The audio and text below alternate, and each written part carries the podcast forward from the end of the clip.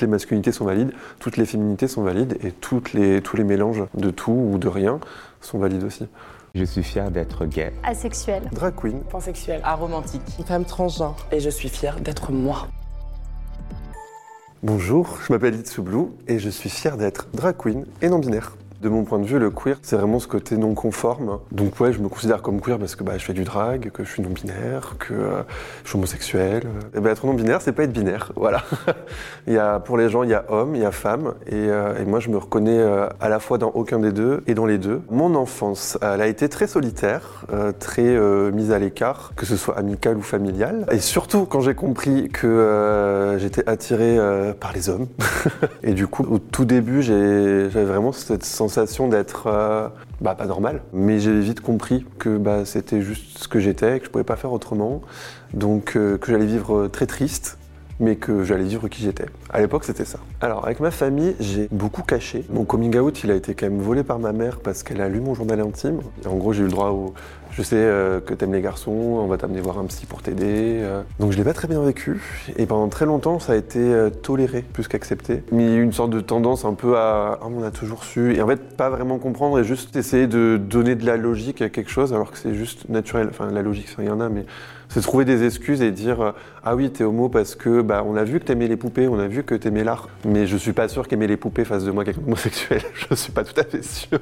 en vrai, j'ai commencé à plus trop faire semblant quand je suis rentré au lycée. Parce que j'ai changé de lycée, je suis allé dans un lycée privé où il y avait un internat que pour les filles. Du coup, bah, il y avait majoritairement des filles. Et du coup, c'était un endroit un peu plus safe pour moi. Bah en fait, c'est là où ça a été dur parce que pendant longtemps, je me suis toujours dit que j'étais normal et que les autres étaient idiots. Parce qu'en fait, je me suis jamais senti pas normal. Et euh, je me suis juste senti pas en adéquation avec ce que la société appelait normal. Et pour moi, a une grosse différence parce que je me suis toujours dit, mais en fait, si c'est naturel pour moi, c'est que c'est naturel, point. En fait, la normalité, c'est juste le fait que moi j'existe, c'est déjà une normalité. En fait, à l'école, je me faisais toujours insulter de sale PD, euh, tapette, ta fiole, euh, boîte, à, boîte à sida, enfin peu importe les trucs euh, les plus horribles qu'on puisse entendre. Pendant longtemps, je me suis même demandé si c'est pas pour ça que je suis devenu homosexuel. Parce que je me suis dit, à force qu'on me les répétait, peut-être que ça ça m'a poussé vers ça.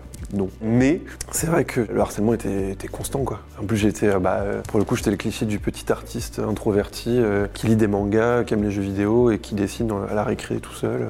Bah, la seule anecdote que j'ai, c'est un élève qui m'emmerdait tout le temps, tout le temps, tout le temps. Et il a commencé à m'insulter et je sais pas pourquoi d'un coup j'ai vrillé. Du coup bah je l'ai euh, provoqué. Il m'a poussé par terre, il m'a foutu un coup de poing, il a commencé à me taper. Et je me souviens très bien qu'à ce moment-là, je me suis dit je vais aller voir mon grand frère. Et ce qui m'a le plus choqué, c'est mon frère il m'a dit ah non non je veux pas me mêler à ça. C'était une tafiole, c'était une tafiole. Et ça a été le moment où je me suis dit Ok, donc là, en fait, dans ce monde-là, tu vas devoir te battre tout seul. Alors, mon vrai premier amour, c'était euh, c'était une femme. C'est là où j'ai compris la différence entre sexualité et amour romantique. Ma vraie première histoire d'amour, je l'ai eue quand j'avais 19 euh, ans. Et c'est là où j'ai compris ce que c'était d'être bah, de l'amour. Du coup, j'ai compris qu'il y avait une autre façon de pouvoir aimer et d'être apprécié. Alors, j'ai assumé pleinement euh, bah, quand je suis parti à Paris. Je suis né à 17 ans quand je suis arrivé à Paris. Jusque-là, j'étais dans une bulle de protection en me disant tu vas éclore au moment où il faudra quand tu seras en sécurité. Une fois arrivé à Paris, ce qui s'est passé, c'est que j'ai explosé toute euh, la créativité, la personnalité que je pouvais avoir. Euh, donc je me maquillais dans la vie de tous les jours, mais franchement, je crois que j'étais limite plus maquillé que là. Bah, du coup, la créature que j'ai créée, qui était l'œuvre d'Itsublu à l'époque, m'a permis de, bah, de, me découvrir dans le positif, mais aussi dans le négatif. Toutes les failles, euh, tous les traumas de jeunesse, etc., bah, forcément, ils sont amplifiés. Je savais pas gérer mes émotions du tout, parce que d'un coup, bah, comme j'ai tout qui explose, c'était vraiment un bouillon d'émotions et de tout, tout ce qui pouvait aller, de bien ou de mal. Donc ouais, ça m'a permis de, grandir très vite. Faire du drag aujourd'hui m'a aidé à guérir, parce que ça a aidé ma psy à comprendre des choses pour que moi aussi je puisse comprendre des choses. Je suis parti bah, du coup aujourd'hui d'une époque où prendre euh, un ou une psychologue, c'est euh, c'est normal. Dans la communauté gay, c'est un peu cool. Aller voir des psys, c'est génial, les psys. Et euh, mais je me suis rendu compte à quel point c'était important la santé psychologique. Bah, tous ces gens qui disent Ah, bah, tu vas aller bien, bah, va bien. Et en fait, bah, quand t'as quelqu'un qui, qui valide des pathologies, mais qui te dit que c'est pas non plus un drame, et que oui, tu as une pathologie, mais ça veut pas dire que tu vas devoir la subir toute ta vie. Et du coup, on se rend compte que les traumas, bah, ils peuvent petit à petit se retrouver là où ils doivent être, c'est-à-dire la poubelle. Ce qui me plaît le plus dans le drag, la magie, de faire rêver les gens. Au début, quand j'ai commencé du coup vraiment le personnage drag en tant que tel euh, que vous avez aujourd'hui devant vos yeux ébahis, je voulais en fait défendre ma masculinité. Parce que sur les réseaux sociaux, notamment les réseaux gays, il y a une masculinité toxique qui est très ambiante. Et du coup, bah, je suis grand, un peu grassouillé, mais pas assez pas poilu. Et du coup, on me remettait toujours en question ma masculinité. Et du coup, j'ai voulu faire un peu une sorte de satire de la masculinité. Donc mon personnage était très très masculin et j'avais à cœur de défendre ça. Et en même temps, je lui rajoutais des, des aspects très féminins, mais pour montrer que même avec beaucoup de maquillage euh, sur les yeux, on pouvait être très masculin. Et en fait, avec le temps, bah, l'aspect féminin qui s'est euh, mis en avant, etc. Et j'ai compris qu'en fait, c'est cette fluidité-là qui me ressemblait dans la vie de tous les jours aussi. En fait, ce qui me pesait, c'était le carcan d'être euh, une performance du masculin.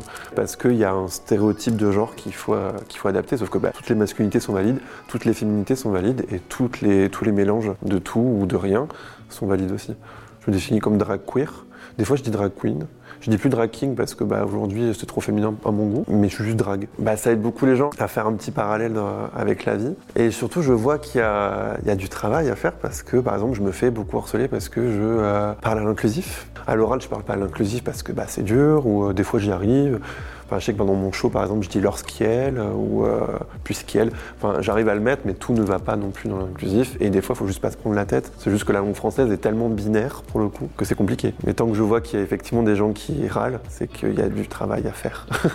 je pense que les gens comprennent pas ce que c'est non-binaire. Parce que je pense que même en tant que non-binaire, on comprend pas trop ce que c'est. Pour simplement une raison que euh, c'est nouveau, c'est un nouveau mot, enfin une nouvelle appellation, on va dire plutôt. C'est un truc qui gêne les gens. Par exemple, il y en a plein qui disent Bah ouais, mais euh, dans la vie de tous les jours, habillé en avec des cargos, euh, des bottes en cuir et euh, je Bah oui, c'est pas ce que je montre qui fait qui je suis. Et du coup, bah, les gens n'arrivent pas à se dire que masculinité et féminité ne veut pas dire homme et femme. C'est c'est des états spirituels qui sont complètement différents de qui on est. On peut très bien être une femme cisgenre, bien dans son genre, masculine. En fait, moi, souvent, j'aime bien dire aussi que je suis juste humain, point. Je trouve qu'on se donne beaucoup trop d'étiquettes. Mais c'est nécessaire. En fait, il faut passer par un état de mettre tout dans des cases pour après pouvoir ranger. Mais les mots, ça a aussi une, puissance qui peut être négative et qui peut euh, faire peur aux gens, tout simplement, et surtout qu'on les comprend pas. J'en ai beaucoup sur TikTok, des haters. Bah, les gens sont beaucoup plus virulents sur TikTok aujourd'hui, c'est un peu le Twitter mélangé à Insta, c'est TikTok. Bah, des fois, quand je vois qu'il y a vraiment une vague de haine sur des posts bah, comme des, médias, ah, j'adore aller moquer des gens. Et ça les énerve et ça les énerve, et du coup, moi, quand j'ai fini de jouer, je m'en vais. À la rigueur, je me dis, au pire, ça met une graine dans une tête. Alors, en termes de commentaires qui m'ont touché, dans le négatif, ça sert à rien d'en parler parce que en vrai, ça va être les mêmes, genre, va crever, suicide-toi, sur ce que tu fais, c'est contre nature. hein. Par contre, en positif, oui, parce que là, on a fêté les un an de, de mon show, donc le Blue Velvet Show. Et en fait, j'ai eu une vague d'amour et de remerciements qui était un peu compliqué à gérer, en vrai, j'avoue, parce que. Bah, autant bizarrement les gens se rendent pas compte, mais l'amour des fois c'est un peu, euh, c'est dur à gérer parce que je, ne suis que, je ne suis qu'une personne.